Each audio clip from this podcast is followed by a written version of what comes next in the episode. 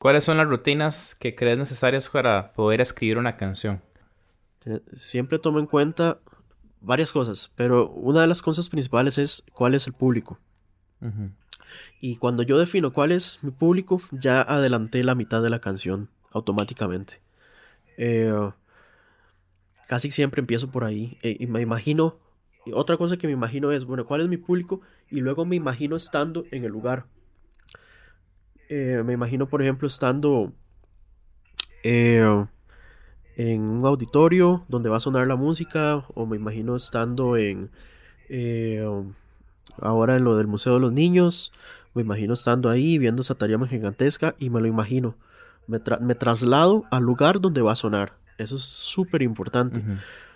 yo, yo no escribo música eh, como de salón, con salsa, merengue, pero si quieres escribir eso, definitivamente tenés que ir al, al salón donde va a sonar la música y ver qué es lo que pasa, cómo reacciona la gente, qué frecuencias los mueve, qué, ¿verdad? Entonces el público te va a dar te va a dar casi que la mitad te adelanta del trabajo. Este, y verás que otra, eh, otra cosa que, hago es que eh, casi nunca escribo si no tengo una inspiración, porque si no sale, por, la, por, eh, lo general sale muy mal. todo lo que hago si no, si no tengo una inspiración y, busco inspiraciones. Entonces, este, usualmente me inspiro en, bueno, ahora que escribo música incidental, eh, en imágenes o en personas, en los mismos actores. Los mismos actores me escriben las canciones usualmente. Ok. Eh, basado en sus movimientos, basado en cómo habla, eh, si es una persona, no sé, si es una persona muy dulce, si es una persona un poco más, no sé, si el personaje es más agresivo, si todo eso me escribe la canción, ¿ves? Entonces yo agarro todos esos elementos antes de sentarme eh, en el piano o con la guitarra y hasta que no tenga todos esos elementos claros no empiezo a escribir cuál es mi público y una y sobre todo está inspirado. Si uno no tiene una inspiración, tiene que inventársela.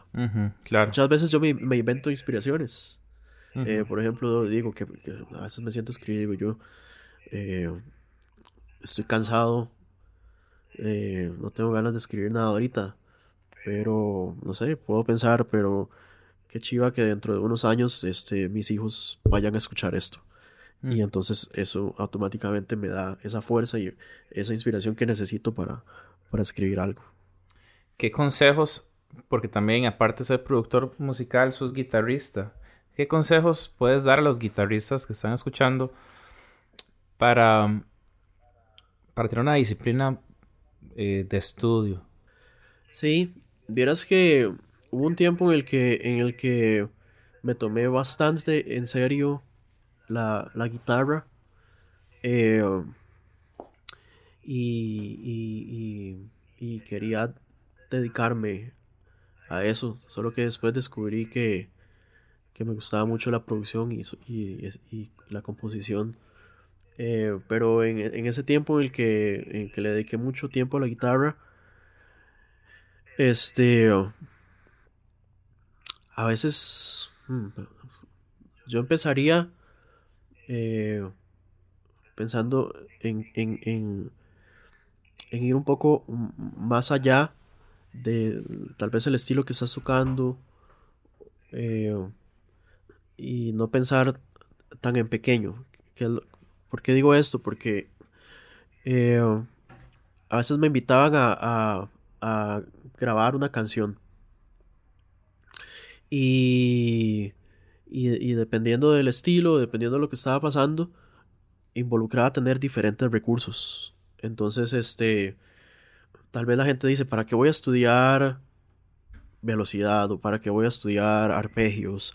O si eso para, yo nunca lo voy a utilizar en el estilo de música que yo toco.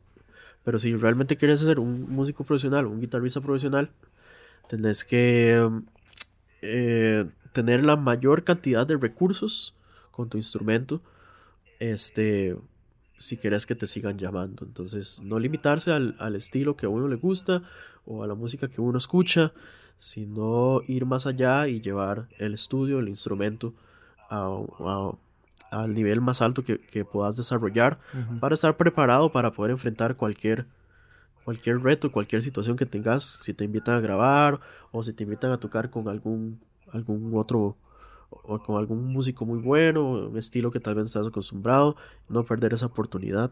Ok, Diego, esa pregunta es muy importante y tiene que ver con, con eso mismo. Guitarra, amplificador o pedales. ¿Cuál es más importante a la hora de definir el sonido como guitarrista? La púa. es en serio. La púa. Eh, sí, durante mucho tiempo eh, utilizaba utilicé una púa que es que es este creo que es 3.0 que es unas, unas moradas pequeñitas este que usualmente se usan como para rock y como para estudiar ok este y yo las yo escuchaba increíble según yo estaba sonando increíble este y cuando empecé a grabarme en ese tiempo tenía una Strat, una Stratocaster. Y, y con esa, y tocaba con esa púa, esa púa moradita. Este, son unas Dunlop 3.0. Sonaba a rayos. Cuando lo escuché, le puse un 57 al amplificador. Tenía una muy buena guitarra, un muy buen amplificador, tenía buenos efectos. Y cuando lo escuché, digo yo, eso suena increíblemente mal. Ajá y invertí tanto en, modificar el, amplificador, cambiar los pedales y siempre seguía sonando espantoso. Este, y un día fui a tocar eh, eh, con Hans Wust y el eh, habíamos dos guitarristas y el otro guitarrista me, me prestó una, no llevé púa y me prestó una púa de las que él usaba y, me cambió el sonido en, en, un 50%. Wow. Entonces, eh, y entonces eh, lo que digo es que el, sonido original que sale de, la guitarra, de la mano, de la púa o si tocas con los dedos, es el 50% o más del tono y del sonido. Eh, entonces, ojo con eso, revisen, revisen con qué están ejecutando el instrumento primero y cómprense mucho, eh, prueben diferentes. Ninguna púa es mejor que otra, solo tienen diferentes usos. Entonces, esa púa que yo estaba utilizando suena muy bien con una distorsión con mucha ganancia, pero en sonidos más limpios suena a rayos, suena espantoso. Eh, sí, y, eh, empecé, empecé a, me concentré un poco más en depurar un poco más mi sonido y encontré que si tocaba con los dedos suena mil veces mejor eh, empecé a probar diferentes púas. Ok, entonces una vez, una vez que resolves esa parte, el amplificador es la siguiente etapa, definitivamente. Eh, si quieres tener un, un, buen tono, este, usualmente los tubos suenan muy bien. Este, sobre todo si vas a tocar música, eh, guitarra distorsionada. Entonces un, amplificador de tubos es muy importante. Y y, y ya dependiendo del estilo, la guitarra que escojas. Pero casi que yo, yo uso, uso un Fender, un Deluxe Reverb eh, de tubos. Y sabes que es muy importante también. Hay gente aquí que compra amplificadores de mucho wattaje. Amplificadores de 50 watts, 100 watts. Para tocar en un, en un, en un cuarto donde caben 200 personas. Y un amplificador de 50 watts es para tocar en el Estadio Nacional y aún así no le sacas el provecho. Entonces, tal vez para los lugares en los que usualmente eh, tocamos aquí en Costa Rica, un amplificador de 15 watts es más que suficiente. Yo tengo un, un Fender de 22 eh, watts y eh, he tocado en lugares bastante amplios. he tocado en San José Centro y, y, no lo, y no lo he pasado de 6 de volumen. Eh, pueden em, empezar siempre por con lo que estás ejecutando, si es, si, si, si la mano con la que ejecutas o la púa no está funcionando, todo el resto de la cadena no va a funcionar. Y luego un buen amplificador. Después ya ahí es gustos. Gustos de lo que quieras invertir en, tus efectos. lo que has grabado últimamente, ahora que hablamos sobre esto de los amplis, lo que has grabado últimamente que es eh, Renueva, eh, Cuarto Primavera, ¿verdad? Eh, el proyecto de Josué, ahorita lo de Kenneth, ¿cómo grabas las guitarras?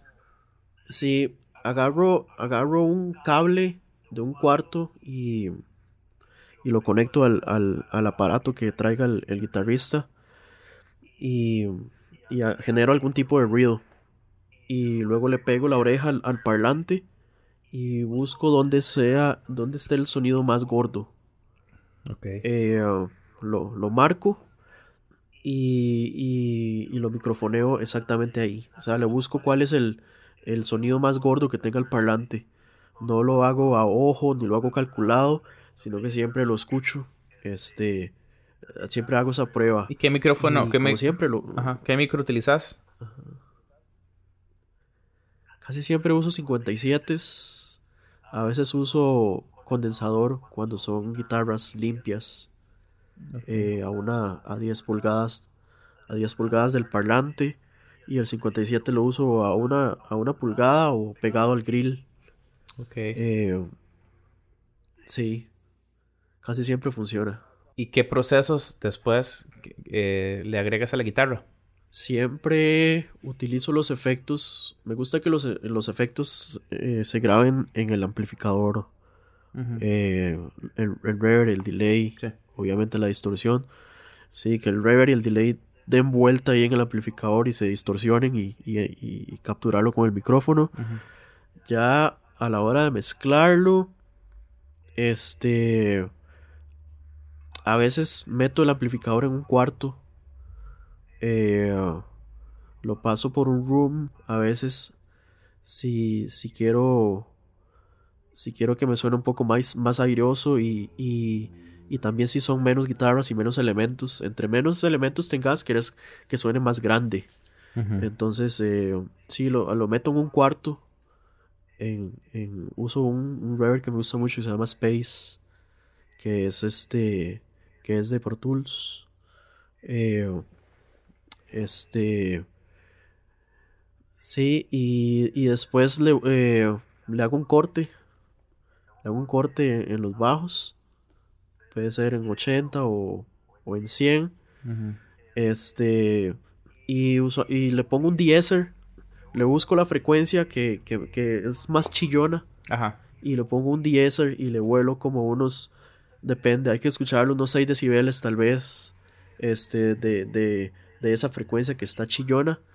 Y después uh, juego con los medios a ver a dónde está el, a dónde la guitarra tiene más cuerpo. Y a veces le hago un pequeño boost ahí. Pero vieras que el secreto con la guitarra eléctrica es grabarla bien. Si la microfoneaste en el centro del parlante y no querías ese sonido, es mejor regrabarla. Ok. Si es mejor que, la, que la toma esté bien. Sí, por eso hay que invertirle un rato a ver dónde está el sonido, el mejor sonido del, que, que venga del parlante, dónde es que suena más gordo. Si eso es lo que querés. Sí, sí. Si quieres que suene más chillón, entonces lo pones en el puro centro del, del parlante, si ese es el sonido que querés. Pero una vez, si vos grabas mal el amplificador, eh, después cuesta mucho corregir en mezcla. Usualmente sí, sí me aseguro de que de capturar el sonido que, que realmente quiero que, que, que quede al final. Claro, y, tomando en cuenta todo lo que has vivido en estos, en esos años, ¿cambiarías lo que has vivido? Verás que en mi caso, cuando salí del colegio, eh, en el Castella lo que estudié fue música clásica y me sirvió eh, para todo lo que, lo que hago. Eh, y tuve la oportunidad de irme a estudiar música clásica este, con una beca. Y siempre me he hecho esa pregunta, ¿sabes? Sí. Este, sí, siempre me hago esa pregunta, la verdad, y no sé si tengo una respuesta. Ah, hay días que digo, eh, puchica, por, por, no sé, por, por rebeldía, no, no tomé la, la opción y madurez tal vez. Este, lo rechacé esa, esa opción este. Y, y a veces me arrepiento de, de, no haberla tomado. Claro, hubiera, hubiera sido una, hubiera cambiado mi vida totalmente. Claro. Eh, me hubiera ido por, por otro lado totalmente. Este, pero eh, otros días me, me, levanto, me despierto y, y, y, me encanta lo que estoy viviendo ahorita. Me encanta lo que, lo que, lo que he podido compartir y lo que he podido experimentar y lo que sí, a lo que la música me ha, me ha, me ha dejado vivir. Este me encanta también. Y, y nunca se sabe qué hubiera pasado. Este, si hubiera tomado otras decisiones. Pero eh, la verdad es que lo que estoy viviendo ahorita me encanta. Me encanta poder eh, ayudar a la gente a, a, hacer sus, a cumplir sus sueños. ¿Qué quisieras dejar de legado? Eh, sí, vieras que ahora, ahora que, ahora que tengo hijos, que tengo mellizos, este, eh, sí, eh, tengo un proyecto que, que quiero dejarles eh, a ellos y es hasta ahora no casi todo lo que he, grabado y todo lo que he escrito ha sido para otras personas verdad este pero espero en algún momento poder este grabar algo con con Lisa mi esposa que, que, canta canta increíble. Y y quisiera quisiera poder grabar algo con ella y, y, y, dejarle ese legado a, a, mis hijos. Ha estado increíble, Diego, y de verdad gracias por poder darle esto también, que es un legado para la gente que lo vaya a escuchar, porque sé que, eh, bueno, yo aprendí muchísimo con esta charla que tuvimos, Diego. Y antes de terminar, eh, quiero hacer como una dinámica súper, súper rápida. Nada más te voy a decir una palabra y, quiero que respondas lo primero que se te venga a la mente con esa palabra. ¿Está listo? Démosle. Démosle. Ok. Música. Música. Eh, una bendición. Guitarra. Guitarra. Eh, el, el instrumento más hermoso que hay en el mundo. Dios. Padre. Familia. Mi esposa y mis hijos. Iglesia. Familia. Una casa. Ok. ¿Y producción musical? Es una herramienta para para trabajar con otras personas, para cumplir propósitos, metas, sueños. Increíble. Esto fue el sexto episodio de Memorandum de la primera temporada y hoy estuvimos hablando con Diego Soto, productor y guitarrista increíble de aquí de Costa Rica. Diego, de verdad, muchísimas gracias. ¿Algo que quieras agregar? Emocionadísimo porque ya casi sale eh, el sencillo que estábamos trabajando. Sí, sí, ya en estas semanas creo se lanza Paz de Kenneth Rojas, que es el sencillo que estamos, que estamos grabando. Ya está mezclado, ya se envió en ¿verdad? En ese momento.